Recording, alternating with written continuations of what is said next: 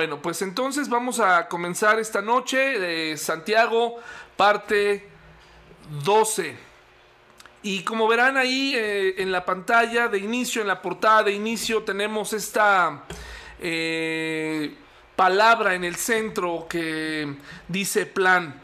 El otro día una persona hace algún tiempo me comentaba, oye, pero está bien hacer planes, está bien eh, que nosotros los cristianos hagamos planes, es correcto que, hagamos una planificación. Y me pareció muy interesante que esta persona relacionara la falta de planes eh, con, con la fe, ¿no? O sea, me pareció muy interesante cómo él relacionaba el no hacer planes y que eso implica ser una persona de fe o que hacer planes incluso eh, puede llegar a ser una actitud o puede, puede, podemos llegar a tener una actitud contra Dios y hacemos planes. Me pareció muy interesante su razonamiento, pero la Biblia y el libro de Santiago no se oponen a los planes que hagamos, no se oponen a eso, se opone a los planes jactanciosos, autosuficientes, donde no le tomamos en cuenta, pero no en ningún momento en la Biblia se nos invita a no hacer planes o a vivir eh, pues así como vaya el día, a vivir como vayan los meses, los años y, vivir aparentemente por fe, pero tomando decisiones muy equivocadas, muy tristes, así como nos va llevando la, vida. Eh, a veces hacemos eso o la, falta de plan más bien es para justificar nuestra nuestro estilo de vida desordenado, pero Dios es un Dios de orden y nos dio inteligencia, nos dio recursos, nos dio la posibilidad de planear, de ocupar bien el tiempo, de tomar buenas decisiones y Él por supuesto no está en contra del plan, de hacer planes, está en contra de cuando nosotros hacemos planes jactanciosos donde lo sacamos del plan. Entonces, mire eh, lo que dice esta segunda em, eh, pantalla. Eh, el capítulo 4 de Santiago comienza con la guerra contra Dios, cuando nos convertimos en amigos del mundo, donde Santiago nos hace reflexionar sobre las dificultades, eh, todo lo que implica el que de pronto dejemos atrás nuestra fe y que, y que ahora estemos eh, en estrecha relación con el mundo, con su sistema, con, con, la jactancia, con la forma de, de, mentir, la forma de hablar, todo esto de lo que ya hablamos la semana, las semanas pasadas. Y, empieza con esto, eh, en pocas palabras nos dice y nos reta de dónde vienen estas guerras, de dónde vienen los desacuerdos. No son de sus deseos, no son de todo lo que combate dentro de nosotros, que al final es eh, todo aquello que va en contra de la voluntad de Dios. Y ahora cierra el capítulo 4 invitándonos a, a buscar la paz de su voluntad. Yo no sé si tú hoy en este momento, en esta tarde, estás viviendo en paz porque estás dentro de la voluntad de Dios. No sé si estás eh, eh, experimentando esa paz eh, que solamente Dios da, una paz que no es falsa, una, paz que, que, proviene de Él. Aún, curiosamente, a veces hasta parece paradójico, pero andar en la voluntad de Dios, hay momentos en donde tenemos que aplicar la valentía porque en algunos casos Dios no nos muestra la totalidad del plan, Dios no nos muestra todo el panorama y tenemos que dar pasos de fe y a veces la paz se refleja unos días después, unos meses o incluso hasta años después. Cuando yo me dediqué o tomé la decisión de ser pastor de una iglesia, al principio era difícil, sobre todo porque yo pensaba que mi vida iba a cambiar mucho para mal. A veces así pensamos que la voluntad de Dios siempre se va a centrar en, en cosas que van en contra de lo que queremos o en contra de, de, lo que nos gusta. Y, y, a veces, o cosas feas, y a veces por eso nos alejamos de la voluntad de Dios pensando que, que Dios no piensa en nosotros cuando decide, ¿no? O que Dios no toma en cuenta. Y, y es verdad que muchas ocasiones Dios en su voluntad nos invita a que hagamos cosas que precisamente no son necesariamente agradables para nosotros, pero que a la larga traerán paz y buenos resultados. Entonces, Aquí vemos en la foto a una, a una señorita mirando eh, a lo lejos un panorama, ¿verdad? Una, una, montaña ahí este, a lo lejos, ¿no? Dice eh, Santiago 4, 13 al 17, presten atención ustedes que dicen, hoy o mañana iremos a tal o a cual ciudad y nos quedaremos un año, haremos negocios allí, ganaremos dinero. ¿Cómo saben qué será de su vida el día de mañana? La vida de ustedes es como la neblina del amanecer, aparece un rato y luego se esfuma. Lo que deberían decir es, si el Señor quiere, viviremos y haremos esto o aquello. De lo contrario, están haciendo alarde de sus propios planes pretenciosos y semejante jactancia es maligna. Recuerden que es pecado saber lo que se debe hacer y no hacerlo. Entonces, es muy interesante que aquí eh, Dios nos está oponiendo, o, Santiago no nos está hablando, eh, diciendo no hagan planes, sino cierto tipo de plan. Un plan jactancioso, un plan con, con pretensiones, un plan donde todo sale a nuestro favor, donde ni siquiera le hemos consultado a Dios eh, lo que Él piensa. Y muchos de nuestros planes están en torno a nuestros placeres, en torno a lo que nos gusta, y no nos ponemos a pensar si eso es lo que Dios quería. Y aún así lo seguimos haciendo y vivimos haciéndolo.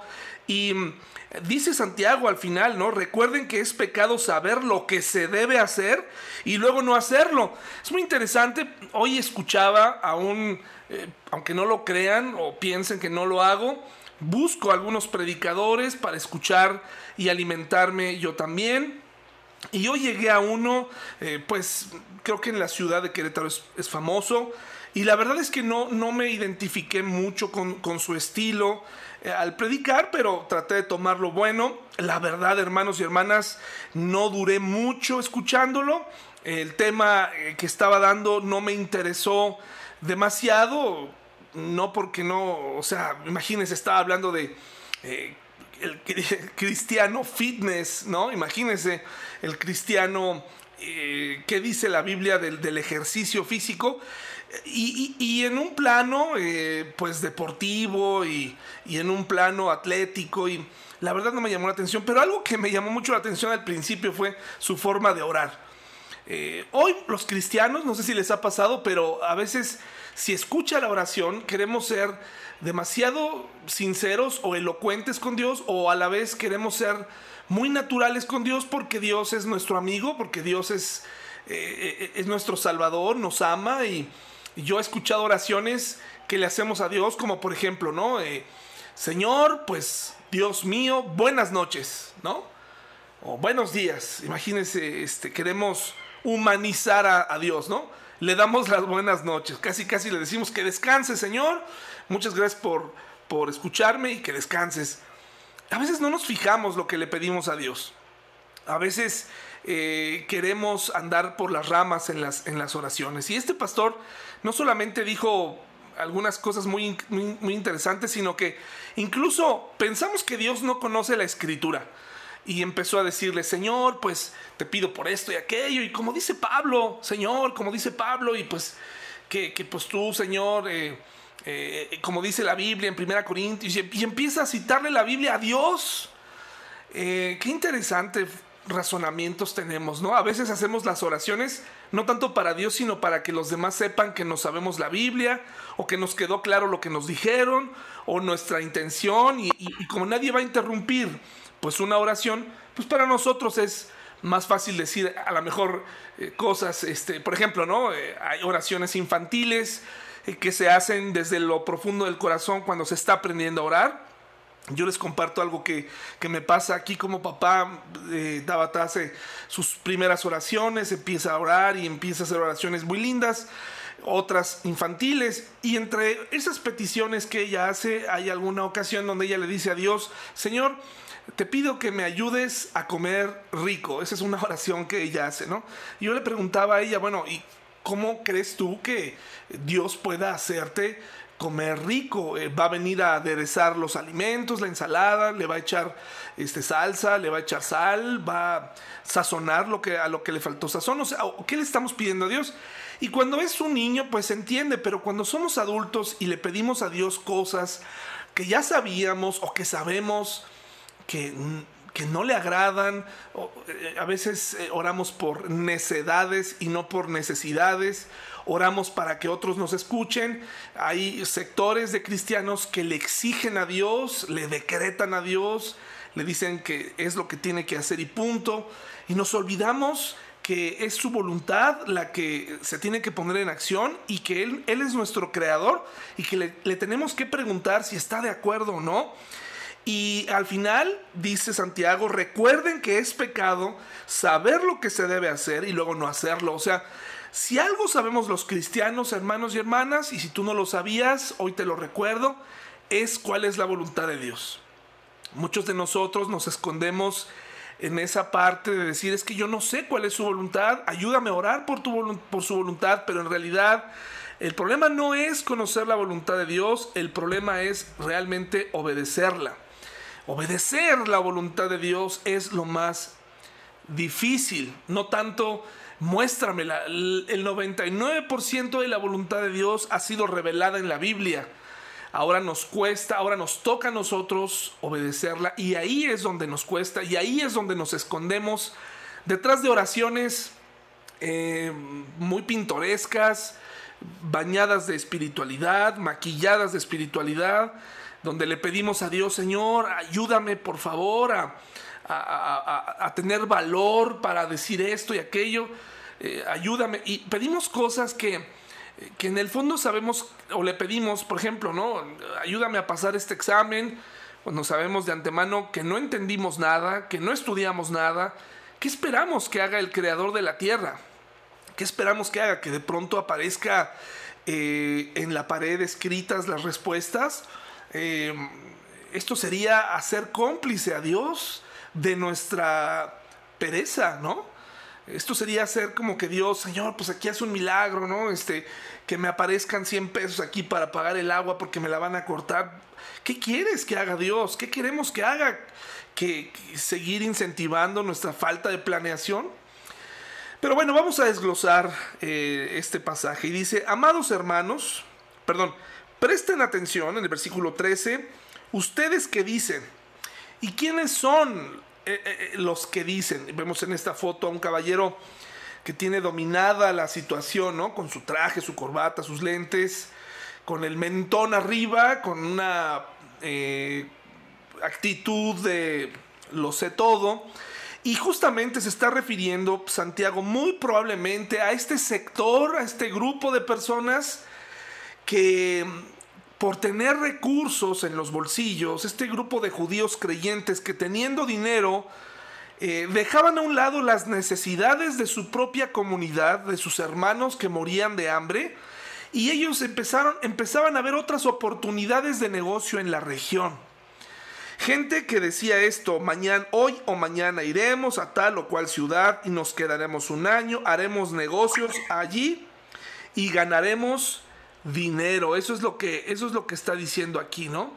Prácticamente está, eh, hay una jactancia por parte de las personas que tienen dinero en esta situación, ¿no? El, el, dinero ha sido suficiente para ellos y de ahí se toman. Entonces, primariamente, primariamente se está dirigiendo a un sector, a un grupo de personas con posibilidades ya en los futuros domingos, tal vez en un par de domingos, hablaremos de esta situación, por qué Santiago parece que no quita el dedo del renglón ah, para hablarle a las personas que tienen recursos eh, financieros, a los ricos. ¿Por qué es a veces hasta duro con ellos? ¿Qué pasa con las personas que creen que tienen o que tienen porque no todos son así, pero al menos se estaba viviendo esta problemática con las personas que tenían dinero. Y ya lo hablaremos con calma. Y, esta actitud de jactancia no solamente la vivimos aquellas personas eh, o aquellas personas que tienen dinero solamente batallan con esto. Todos batallamos con esta actitud. Em, esta actitud de jactancia, esta actitud eh, de, dar por hecho que Dios aprueba mis planes, eh, que Dios aplaude mis decisiones, mi forma de actuar, sin tomarlo en cuenta, es algo que, está ahí.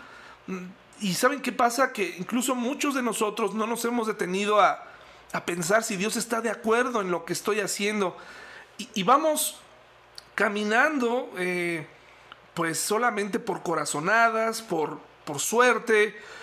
Incluso yo les he dicho en otras ocasiones que hay, hay dinero que nos ha llegado, hay negocios que nos han llegado, hay relaciones que nos han llegado, en donde Dios no tuvo nada que ver. El resultado que hayamos tenido en eso no necesariamente proviene de Dios. Dios no se va a contradecir a sí mismo para darnos un capricho. E incluso puede ser que hay cosas que en este momento nos están trayendo paz, nos están dando tranquilidad, pero que están en contra de su voluntad. Y ahí es lo difícil, porque ahí es donde Dios nos llama.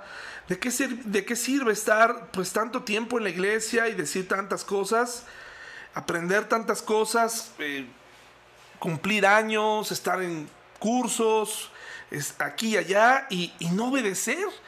¿De qué nos sirve, hermanos y hermanas? Ahora, les quiero ofrecer aquí, basado en el libro de eh, Santiago que estamos estudiando, eh, Maduros en Cristo, basado en el libro de Santiago de Warren W. Wiersbe, un libro muy recomendable, muy, muy, que nos desglosa el libro de Santiago, donde he tomado muchas referencias. Quisiera compartir esta noche con ustedes cuatro razones por las cuales se debe buscar la voluntad de Dios. Y aquí vemos un hombre que está en la cima de una montaña, ha puesto una bandera como cuando se conquista un monte. Y, es que, para donde ustedes volteen a ver, eh, el mundo está deseoso, hombres y mujeres, adolescentes, niños, todo el mundo está deseoso de colocar banderas, logros, acreditaciones, certificaciones, agregar a su currículo muchas cosas. Y eso no significa que esté mal, el problema es cuando nuestra vida gira en torno a los éxitos y logros humanos. Cuando descuidamos esa relación con Dios, nuestros hijos pueden hablar 10 idiomas, nuestros hijos pueden eh, saber muchas cosas, ser excelentes deportistas, eh, pero si su relación con Dios no está bien, hemos perdido todo. Eh, los conocimientos seculares no, lo, no los van a llevar a tener éxito si no les ayudamos a relacionarse con los demás, a buscar la voluntad de Dios, ¿de qué servirá que, tengamos eh, hijos o hijas astronautas, investigadores, eh, músicos famosos, em, poetas, ingenieros, licenciados? ¿De qué sirve? Eh, eso es lo que está pasando precisamente, es una el enaltecer el conocimiento por encima de la búsqueda de Dios y, el mundo está deseoso de colocar banderitas, ¿no? Eh, cada uno al nivel en el que podamos estamos compitiendo, ¿no? Eh, la persona que tiene un negocio de tacos quiere convertirse eh, en el mejor y si no es en el mejor, pues siempre estará buscando hacerle la competencia al que dicen que es el mejor, ¿no? Para tener, para obtener. Y Santiago dice, ten cuidado con tus planes, que tus planes no tengan este ingrediente de jactancia. Y para los que no sepan claramente qué cosa es la jactancia, he puesto aquí la definición y la jactancia es la vanidad que muestra una persona que presume y alardea de sí misma y de sus propias cualidades. Por cierto, quieres atraer a una pareja, estás en edad casadera, quieres eh, tener un grupo eh, de amigos, quieres eh, ser conocido como una persona o atraer a otras personas, olvídate de tus propias cualidades, deja de alardear de ellas y, y verás que eso comenzará a dar resultados. Quieres que esa señorita se fije en ti, quieres que ese joven se fije en ti, deja de alardear. Quieres ser incluido en los planes, quieres, incluido, ser incluido en un trabajo en equipo que es mayor que, una sola persona, deja de alardear, deja de tener esa actitud de, alarde, ¿no? de jactancia. Muchas personas confían mucho, demasiado en sus propias habilidades. Eh, yo les confieso que A lo largo del tiempo, durante estos 10 años en la iglesia, me he dado cuenta que no es suficiente tener algunos dones para ser pastor. No es suficiente tener habilidad para hablar, no es suficiente conocer de la Biblia, que, es una fuente inagotable, siempre hay que estarla estudiando.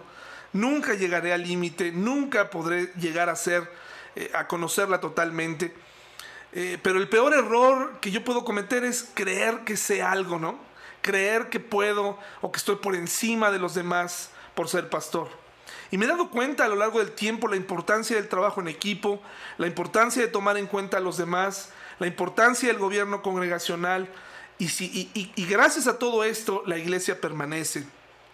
Evitar la jactancia, eh, dejar de creer que el mundo gira en torno a nosotros. Hoy en día eh, nuestro mundo está girando en torno a eso, a mis habilidades, y lo peor es que hay mucha falsedad. Los jóvenes piensan que por tener cierta cantidad de amigos en sus redes sociales o un montón de habilidades en su CV eh, son algo en la vida, ¿no?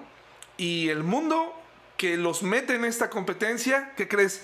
Nunca te va a dar el premio que tú estabas buscando, nunca será suficiente. Por eso, si tú eres creyente, nos estás escuchando, y si no lo eres, hoy puedes venir al Señor conocer más de su palabra y saber que su voluntad es maravillosa, que su voluntad eh, eh, está encaminada para que tú y yo tengamos éxito eh, en la vida espiritual. Probablemente para el mundo secular podríamos ser catalogados como un fracaso, pero para Dios seremos vencedores. Y por eso te ofrezco estas cuatro razones por las cuales se debe buscar la voluntad de Dios. Y repito, el problema no es que tú y yo no sepamos cuál es la voluntad de Dios. El problema es que en muchas ocasiones no queremos obedecer lo que tantas veces nos han dicho y enseñado, lo que tantas veces eh, hemos leído en su palabra. ¿Por qué es importante hacer caso eh, de la voluntad de Dios? En primer lugar, porque la vida es compleja. No solamente obtener dinero es complejo, ganarse un lugar en tu empleo, conservar un empleo, y, todo comienza desde pequeños, ¿no? Buscar una escuela, eh, desde pequeños los niños tienen que aprender a leer, eh, tienen que estar al nivel de los demás, y si no están al nivel, los regularizan, y empieza esta esta carrera del, más fuerte y, yo me encuentro ahí en donde trabajo, una señorita profesionista de unos 28 años me comparte que, que a ella nunca, a su edad, nadie le explicó lo difícil que era encontrar trabajo, lo difícil que es la vida. Conforme va pasando el tiempo, hermanos y hermanas, la vida se va eh, haciendo más compleja. Las decisiones que vamos tomando ya no son qué nos vamos a poner o ya no son qué juguete quiero o eh, eh, ni siquiera cómo me voy a transportar, sino de un lugar a otro, sino empieza a ver muchas cosas, ¿no? por ejemplo, yo estoy en una etapa en mi vida en donde, bueno, pues ahora tengo que pensar en, en mis hijas, en su educación, pero también tengo que pensar en, un seguro para el, auto eh, que implica un gasto. No solo eso, también tengo que pensar en mi salud, comenzar a, cuidarme. Ya dicen que después de los 40 hay chequeos que uno se debe hacer, cosas que antes no pensaba, ¿no? Eh, la vida se va haciendo compleja. Eh, por donde vengo del trabajo, paso por retomo carretera todos los días, más o menos unos 40 kilómetros de ida, 40 kilómetros de regreso aproximadamente. Y en el camino voy pasando por, por algunas carreteras eh, que no tienen tanta población y me voy dando cuenta cómo la gente le hace su lucha. Me encuentras eh, puestos de tamales, encuentras eh, tacos al pastor, encuentras cómo la gente sale. Porque, ¿qué crees? No todos tienen acceso a, al seguro social, no todos tienen acceso a lo que, lo que para mí es, un, es una situación eh, urgente como lo es un seguro de, para un auto. Para ellos el, problema es qué van a comer. ¿Te das cuenta? Y a veces solamente vemos desde nuestros privilegios y tomamos en cuenta lo importante eh, o lo que queremos importante y, dejamos de pensar que hay gente luchando por comer el día de hoy y que gente que junta cartón gente que junta eh, aluminio, que les dan por kilos, les dan 5 pesos, 10 pesos, increíble. No solamente en, lo económico se va haciendo complejo, la vida familiar, la vida en pareja, la vida en la soledad. Dice Santiago 4, 13, la primera parte. Este, presten atención ustedes que dicen hoy o mañana iremos a tal o cual ciudad y nos quedaremos un año, haremos negocios y allí ganaremos dinero. Bueno, pues a menos que tú hayas nacido en una familia privilegiada, todos sabemos que para poder llegar a tener una vida económica estable nos va a tomar más de un año, ¿verdad? Me parece que aquí lo que está diciendo Santiago es justo eso. Estas personas para poder tener esa estabilidad, de acuerdo a la época en la que se escribió, pues tenían que invertir un año de su vida entera, ¿no? En una, en una población cercana, invertir, y no todos tenían eso, y, y menos con los gobiernos que estaban encima, que cobraban altos impuestos, etcétera, etcétera. Dice Lucas 14, 28, si me acompañan allá, y si no, escúchenme, Lucas 14, 28 al versículo 32, el día domingo eh, José lo nos habló de esta importancia de tener eh, un, plan, ¿no? Financiero, tener cuidado en las decisiones que tomamos. Se nos hace fácil tomar un crédito y, ahora, pues, afectas a tu familia, ¿no? Cuando no tomamos decisiones correctas. Lucas 14, 28 al 32 dice, sin embargo, no comiences una obra eh, sin calcular el costo, pues ¿quién comenzaría a construir un edificio sin primero calcular el costo para ver si hay suficiente dinero para terminarlo? De no ser así, tal vez termine solamente los cimientos antes de quedarte sin dinero y entonces todos se reirán de ti, dirán, ahí está el que comenzó un edificio y no pudo terminarlo. Y este, este habladuría eh, realmente desgasta a una persona. Puedes decir, bueno, pues qué me importa a mí no me importa lo que digan los demás. Si yo dejo las cosas a medias, puede ser que tengamos una actitud como esa, pero tú sabes en el fondo cuánto duele que haya cosas inconclusas en nuestra vida. El Señor Jesucristo mismo le está diciendo esto a una persona, a un grupo de personas que le querían seguir nada más por emoción, nada más porque eh, pues lo conocieron, se emocionaron y ninguno se puso a pensar, a ver, ¿qué, va a suceder si lo sigo? ¿Qué va, qué va a suceder si, si, si continúo con él y camino? Este, estoy renunciando a mi trabajo, qué, qué, qué bonito es, vamos por fe, ¿no? Pero no, Jesucristo mismo dice, ponte a pensar antes de tomar una decisión, planea bien las cosas y hazlo. Así como había gente impulsiva que seguramente en la primera aldea o, a las semanas iban a regresar, pues también había gente que postergaba el llamado, ¿no? Y tanto una cosa como la otra estaba mal, como el que se apresura, como el que se tarda demasiado. Hay que comprender. Otro rasgo que me estoy adelantando es que la vida es muy, muy, muy eh, efímera. Pasa muy rápido delante de nosotros. Entonces la, la vida se vuelve compleja. Transacciones, decisiones, relaciones, consecuencias y fuera de la voluntad de Dios, hermanos y hermanas, la vida se convierte en un misterio, es impredecible. Si, estás sin Dios, no, no sabes qué esperar. Si tú vas por tu cuenta solo, en contra de lo que la voluntad de Dios te está pidiendo que hagas, que tú la conoces bien. Lo que pasa es que, te vuelvo a repetir, tú y yo sabemos qué hacer, pero no lo queremos hacer. Y entonces por eso nos aventamos a tomar decisiones que son misteriosas. Preferimos caminar en la oscuridad años. Y a veces nos dejamos engañar pensando, es que este fue un paso de fe. No es cierto. Tú y yo sabíamos que ese crédito no era correcto, tú y yo sabíamos que aceptar un trabajo donde no ibas a ver nunca a tu familia cuando había otras opciones, tal vez con menos paga, y de pronto decidir por el dinero, por por, tener más, iba en contra de la voluntad de Dios, pero nos convencemos a nosotros mismos que estamos dentro de su voluntad cuando los resultados de esas decisiones nos han estado alcanzando. Así somos de complejos, hermanos, y nuestra vida se vuelve compleja también. Bueno, eh, vayamos a la segunda parte. Otra de las razones por las cuales tenemos que buscar la voluntad de Dios, aparte de que es compleja, difícil. Miren, yo estaba pensando el otro día, eh, desde que Paola y yo tenemos más o menos unos 18 años juntos, vamos a cumplir 12 años de casados, 7 de novios, es toda una vida. Y en este periodo, hermanos y hermanas, nunca nos imaginamos todo lo que vendría. Nunca nos imaginamos todo lo que nos tocaría vivir.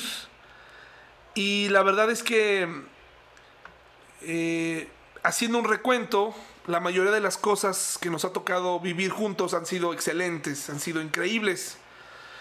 Pero fíjense que desde que ella se casó conmigo, pues ya tuvo una herida en la mano, eh, preparando mis alimentos, ayudándome con esa parte, se cortó una mano muy feo, eh, tuvo una cirugía mayor al dar a luz a la última de mis hijas, o sea, lo que voy es, no podemos asegurar que no nos pasarán cosas, hasta ahora ella ha llevado la peor parte, la incertidumbre de la vida, ¿qué va a pasar si me quedo sin empleo? ¿Qué va a pasar si la vida me cambia?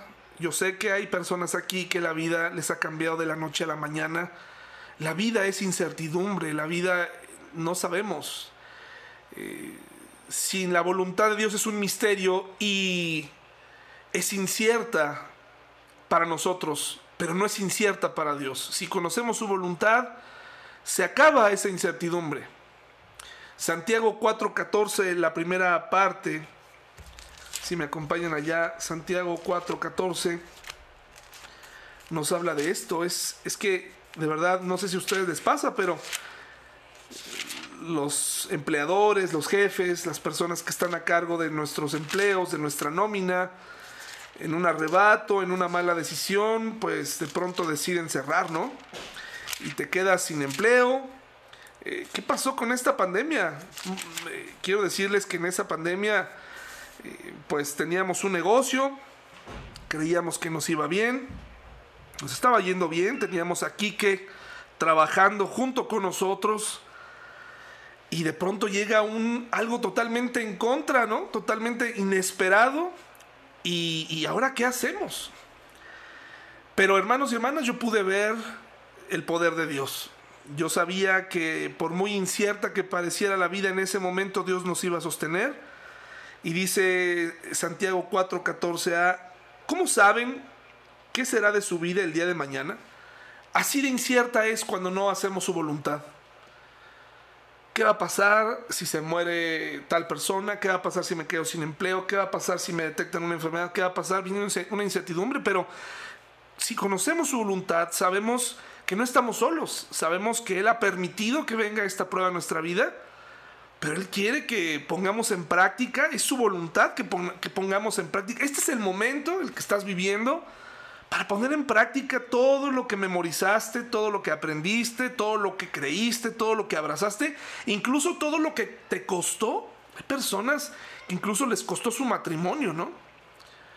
Por, por estar cerca de Dios, por estar en la iglesia.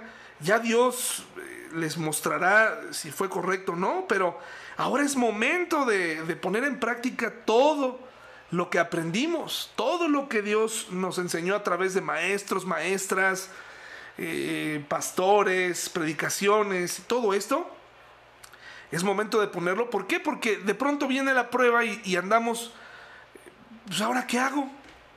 ¿Ahora dónde voy? ¿Qué va a pasar?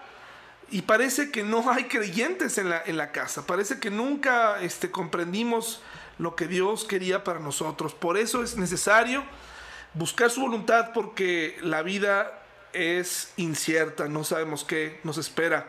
Y luego también hay otra cosa muy interesante aquí, vemos una flor marchita, dice Santiago 4, 14, en la segunda parte, aparte de que dice, ¿cómo saben qué será de su vida el día de mañana? Porque pues es incierta. La vida de ustedes, Santiago nos recuerda, es como la neblina del amanecer.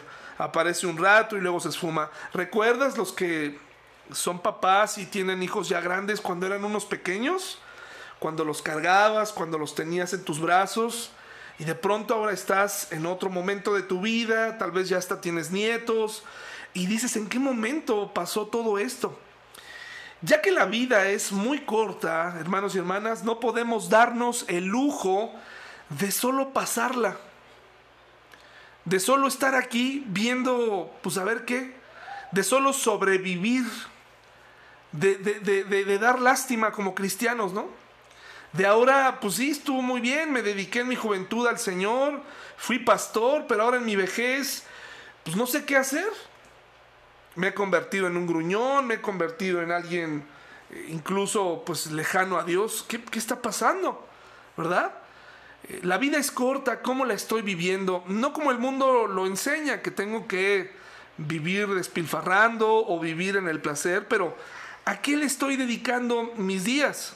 No importa qué edad tengas, ¿a qué, a qué le estás dedicando tus días? ¿A quejarte? Cristianos que todo el tiempo se están quejando, ¿no? Todo el tiempo están viendo lo malo en su vida, todo el tiempo están viendo todas esas cosas.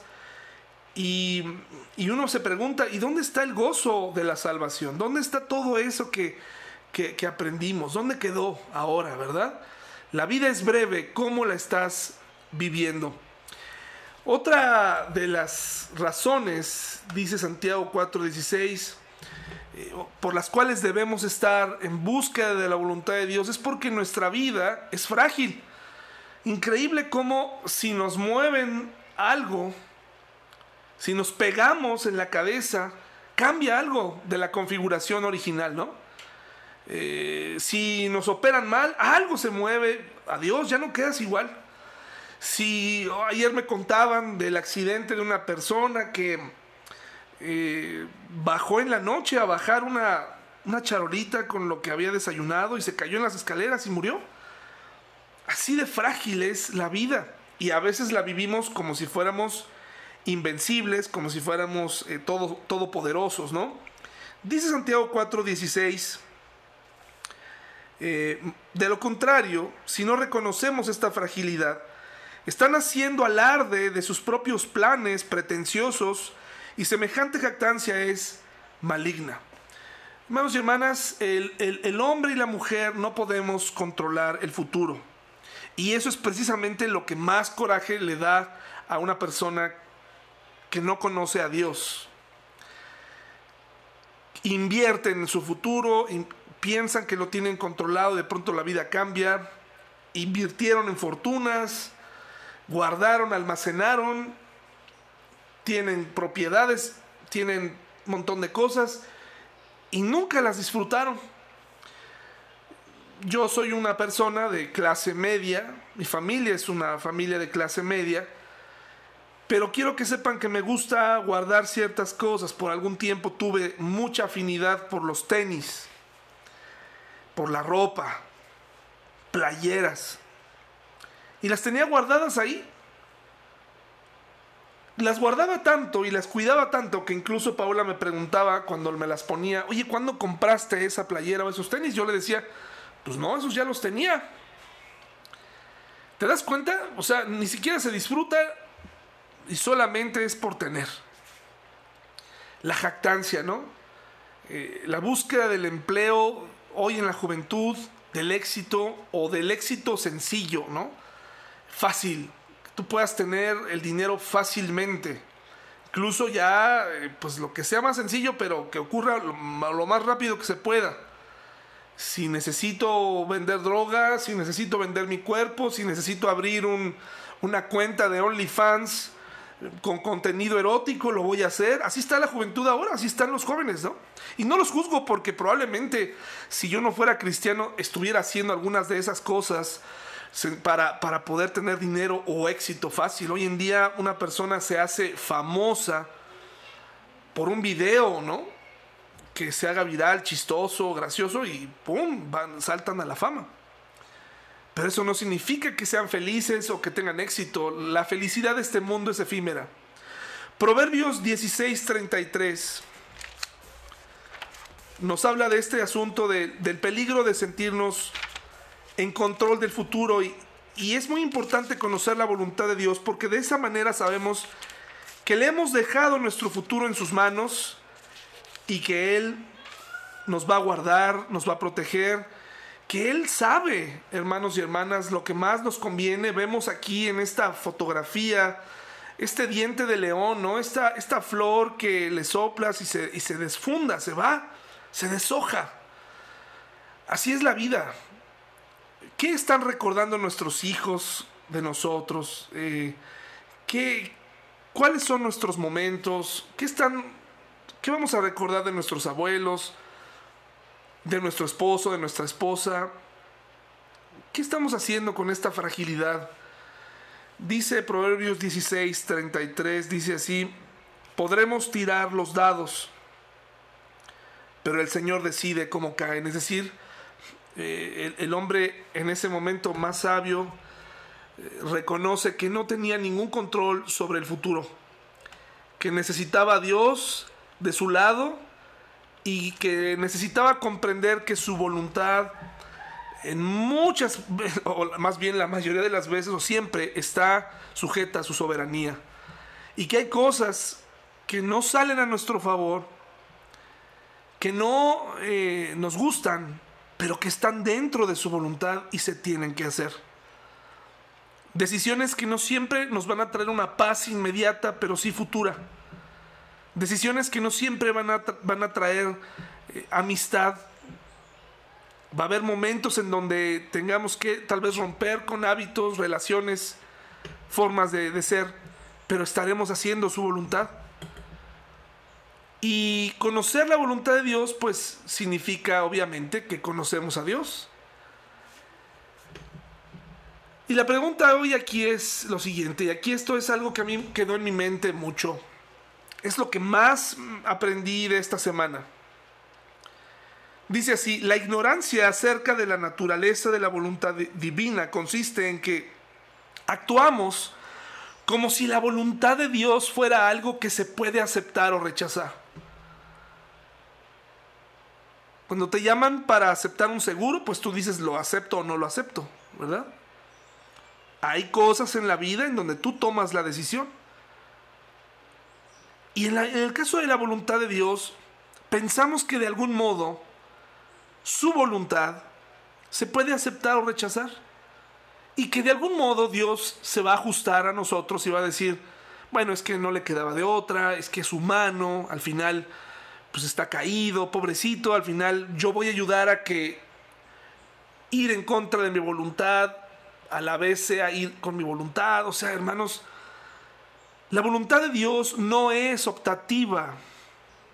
Lo voy a leer otra vez, la voluntad de Dios no es optativa, es obligatoria. No podemos tomarla o dejarla.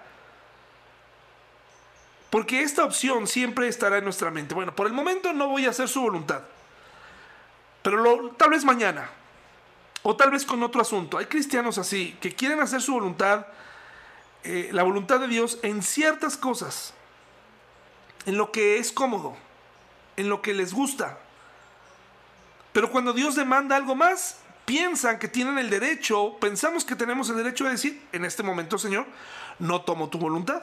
Pero Dios es nuestro creador. Él sabe lo que tenemos que hacer. Él sabe lo que es correcto hacer. Acuérdate lo que dice Santiago, el que sabe hacer lo bueno y no lo hace, le es pecado, punto. Entonces, ¿qué se hace con la voluntad de Dios? ¿Solamente se obedece o se desobedece? Y desobedecerla trae consecuencias. Y obedecerla trae consecuencias. Y puede ser que esa es la razón por la cual somos tan infelices. Porque en algunas cosas nuestro panorama familiar está tan hundido porque estamos aferrados. Ahora mi pregunta para ti y para mí en esta noche es, ¿lo que estamos haciendo hoy está dentro de su voluntad? ¿O estás haciendo tu voluntad? Estás haciendo todo lo posible para que la gente alrededor te deje hacer tu voluntad. ¿Le has preguntado a algunas personas si lo que estás haciendo es correcto? Probablemente no lo haces porque te vas a dar cuenta o vas a recordar lo que Dios dice en su palabra respecto a ese tema en especial y prefieres navegar con una bandera de, ay, pues no sabía que esto no agradaba a Dios o justificando por qué sí eh, estás en lo correcto. Pero tú sabes que estás mal. La mayoría de las veces sabemos que estamos fuera de la voluntad de Dios en algunos aspectos o en todos. Por eso la voluntad de Dios no es que se acepte o, se aplace, es sencillamente se obedece o se desobedece y cualquiera de esas dos cosas trae diferentes resultados en la vida. Si tú comienzas mal una relación cristiana, si tú comienzas mal un negocio, si tú juegas a la complicidad familiar, si tú te aferras a una decisión que tú crees que es correcta, estás fuera de la voluntad de Dios y eso va a traer a la larga consecuencias tristes y te vas a preguntar, ¿por qué me pasó esto? Porque siempre estuviste, porque siempre estuvimos fuera de la voluntad de Dios, pero nos gustaba mentirnos a nosotros mismos diciendo, es que esta era su voluntad. Cuando era claramente, era muy claro que no lo era. Ahora, habrá algunas personas que dirán, bueno, David, pero entonces dame un poco de respuestas. ¿Cómo puedo saber su voluntad? ¿Cómo puedo saber la voluntad de Dios? Suponiendo que realmente no lo sabemos, hoy te lo voy a recordar. La voluntad de Dios no está oculta. Lo voy a repetir nuevamente, la voluntad de Dios no está oculta. Es decir, hay cosas que no, se necesita orar para que ocurran, porque son obvias. Señor, te queremos pedir para que tú nos des visión para tener salones para niños. ¿Será su voluntad o no será su voluntad tener que nuestros niños tengan salones? Es obvio. En una iglesia hay salones y, hay, clases y hay maestras, es obvio que... ¿Por qué? Más bien, ¿qué deberíamos pedirle a Dios, Señor? Queremos ser obedientes. Queremos dar este paso de fe y concluir esa obra para tu gloria. A lo mejor hay otras cosas o hay personas que tenemos que analizar en nuestra vida, en nuestro panorama financiero, como lo decía José, ¿no? En este momento tengo necesidad de otro carro, tengo dinero para hacerlo, tengo dinero para meterme en esto. Ay Señor, muéstrame tu voluntad. Pues nada más es cuestión de que hagas cuentas y te aseguro que vas a darte cuenta que no era su voluntad. Y así con muchos ejemplos que yo pudiera darte en donde hacemos como que no sabemos pero sí, sí que sabemos que lo tenemos que hacer y no lo queremos hacer. El problema no es que la voluntad de Dios esté oculta, sino que es muy difícil obedecerla. Señor, esta persona es maravillosa, este joven es maravilloso, esta jovencita es maravillosa, pero ¿qué crees, Señor? No es creyente. ¿Tú crees que en una de esas Dios te va a decir, ah, si es que es mi voluntad que te metas en esta dinámica? No, pero el Señor te deja elegir y, estás en desobediencia, ¿verdad? y hacemos cosas así. Y pensamos que ya Dios en algún momento eh, va a decir, bueno, ya, ya, ya, ya, no era, mi, no era lo que yo quería, pero pues ya ni modo. Adelante, te apruebo. Apruebo tu plan. ¿Cómo conozco su palabra? ¿Cómo conozco su voluntad? A través de su palabra. Por eso es que nos reunimos los domingos. Por eso es que oramos. Para aquellas cosas que nos parecen más difíciles, a veces las personas pedimos cosas, pedimos que la gente nos ayude a orar por cosas que sabemos que tenemos que hacer, pero nos gusta espiritualizar, alargar cuando es algo. Señor, muéstrame tu voluntad, si es eh, necesario que yo me disculpe respecto a este tema. Tú y yo sabemos, ¿no? Y, lo queremos aplazar. Pero su palabra nos da mucha luz. Aquí está la mayoría de los problemas que te aquejan, están en su palabra. ¿Cuántas veces has tratado de armar algo en tu casa y tardaste horas? Estabas configurando algo, estabas armando algo y, de pronto te desesperas y dices esto viene defectuoso, esto no sirve. Y dices, bueno, voy a leer el instructivo, ¿no? Y ahí viene el detalle bueno, pues es que esta pieza debe estar puesta antes de esta otra. Es que debes primero conectar este cable poner este código y entonces ya va a funcionar. Y dices, caray, ¿por qué no leí el instructivo antes? Bueno, su palabra nos da la mayoría de los asuntos necesarios para vivir están en la Biblia, en su palabra. Si eres creyente y estás viviendo una vida incierta, eh, con incertidumbre, con ansiedad, mm, puede ser que no, no hayas entendido la Biblia, puede ser que me hayas dejado a mí mediante las cápsulas dominicales o, los miércoles que, que tomas, la responsabilidad que tienes de investigar en tu asunto en particular qué es lo que dice la Biblia. Otra cosa que Dios usa para mostrarnos su voluntad es el sentido común cuando es guiado por el Espíritu Santo, porque cuando es nuestro sentido común en muchas ocasiones termina siendo pues eh, justo un asunto de opinión subjetiva. Pero el sentido común, ¿no? ¿Qué te dice el sentido común respecto a las relaciones personales, respecto a las posiciones familiares? ¿Qué te dice el sentido común sobre eh, temas morales, éticos? Donde ni siquiera tienes que ir a la Biblia, el sentido común. Eh, nosotros en, la moralidad, en la ética, en todos esos principios, Dios los estableció al inicio. Él es el, de ahí vienen, Él es el autor, de ahí viene, toda, de ahí brota todo esto de la moralidad, los valores, eh, vienen de Él.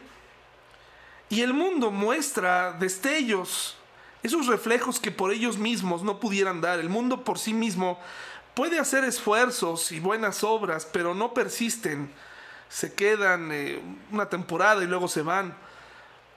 Pero hay normas sociales, morales, que incluso personas no creyentes están más apegados a ellas que nosotros mismos. Muchos cristianos estamos viviendo en asuntos inmorales que el sentido común social, en el sentido, si tú le preguntaras a una persona afuera, te diría, no puede ser que estés haciendo esto, no puede ser que estés permitiendo esto en tu vida el, sentido común social, moral, ético lo impide, pero lo estás haciendo y, ¿no? Y, somos cristianos.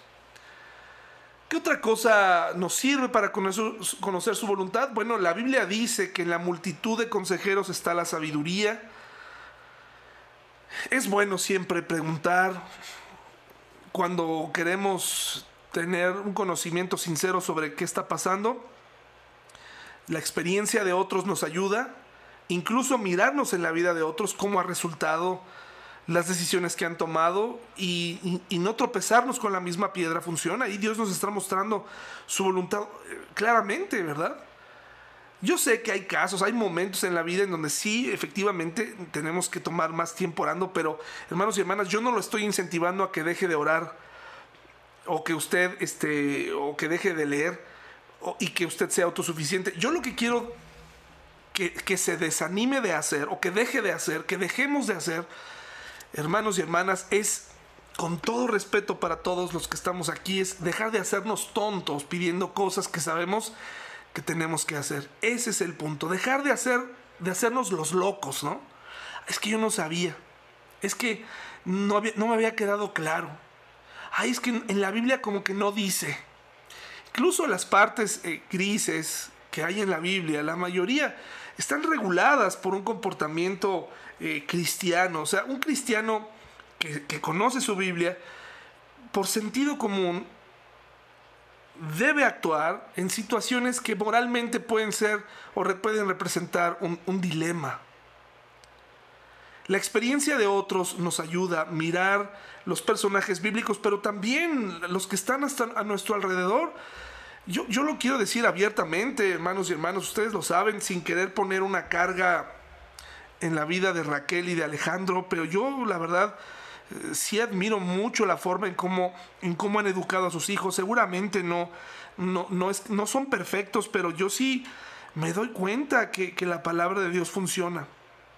Y, quiero aprender así de ellos como de, de otros eh, que viven en la iglesia, ¿no? Hay relaciones de matrimonio en la iglesia que yo quiero imitar. Hay otros que digo, no, gracias, esto no lo quiero para mi vida, ¿no? eh, nos sirve darnos cuenta de los resultados, de cuando hay personas siguiendo la voluntad de Dios y vemos los resultados en su vida. Escuchar el consejo, pedir el consejo de alguien, eh, qué opinas respecto a este tema, eh, es, muy bueno. Rodearnos de gente con experiencia que está buscando a Dios eh, nos ayuda bastante, gente mayor, gente o, nuestros iguales en edad, ¿no? Ver, observar, o incluso algunas personas menores toman decisiones excelentes. Yo, yo tengo mucho que aprender de, ustedes, eh, el orden que, llevan en su vida algunos de ustedes, el orden financiero que llevan. Y Dios me muestra y me habla a través también de ustedes. Pero sí quiero dejar claro, hermanos y hermanas, que la voluntad de Dios no está oculta. No está ahí, ay, Señor, voy a tardar un año en descubrir si esto te agrada o no. No tardes mucho porque recuerda que la vida es efímera, recuerda que la vida es frágil, recuerda que la vida es incierta, em, es inestable. No te tardes mucho porque cuando te des cuenta ya serás mayor y, ya, no, ya no será tiempo. O sea, es momento de poner en práctica ahora y cambiar el rumbo. Si, si Dios te está redarguyendo en algunos temas, cambia el rumbo. Porque tu necedad afectará la vida de los que te rodean para siempre, pensando que tu forma de hacer las cosas es la correcta. Ahora yo te quiero recordar hoy, ya para terminar, la última eh, lámina de esta noche es algo hermoso la voluntad de Dios viene del corazón de Dios. No viene de la mente de un robot. No viene de una mente eh, eh, sin, sin, sin, emociones. Viene de este mismo Dios soberano, inteligente, eh, Dios de orden. Tiene un corazón a nuestro favor. Y por eso envió un Salvador. De tal forma que su voluntad, esta voluntad que hemos manchado con, híjoles, que qué tal si me da algo que yo no quiero, qué tal si, qué tal si me va, me va a estar castigando. Quiero decirte que Dios en su voluntad viene de su corazón, o sea, viene de su amor por ti. Y tantas veces se lo hemos dicho a otras personas, pero cuando se trata de nosotros, no lo queremos aplicar. Puede ser que estés viviendo cosas que en este momento no entiendes, dolorosas, terribles. Al final, Dios hizo su voluntad y quiero que sepas que en su voluntad no había un anhelo para, para acabar contigo. Si tú eres su hijo, él, él, quería, Él quiere seguir trabajando contigo, Él, él es eterno. Él, es, él, él está contigo ahí para ayudarte a superar esta situación. Y hoy tenemos que recordar, aparte de que su voluntad no es opcional, se obedece o se desobedece, se está en obediencia o se está en rebeldía, quiero decirte que su voluntad parte de su amor y su preocupación por ti. Y que todos estos mandamientos que Él ha dejado, que Él ha establecido, son para protegerte.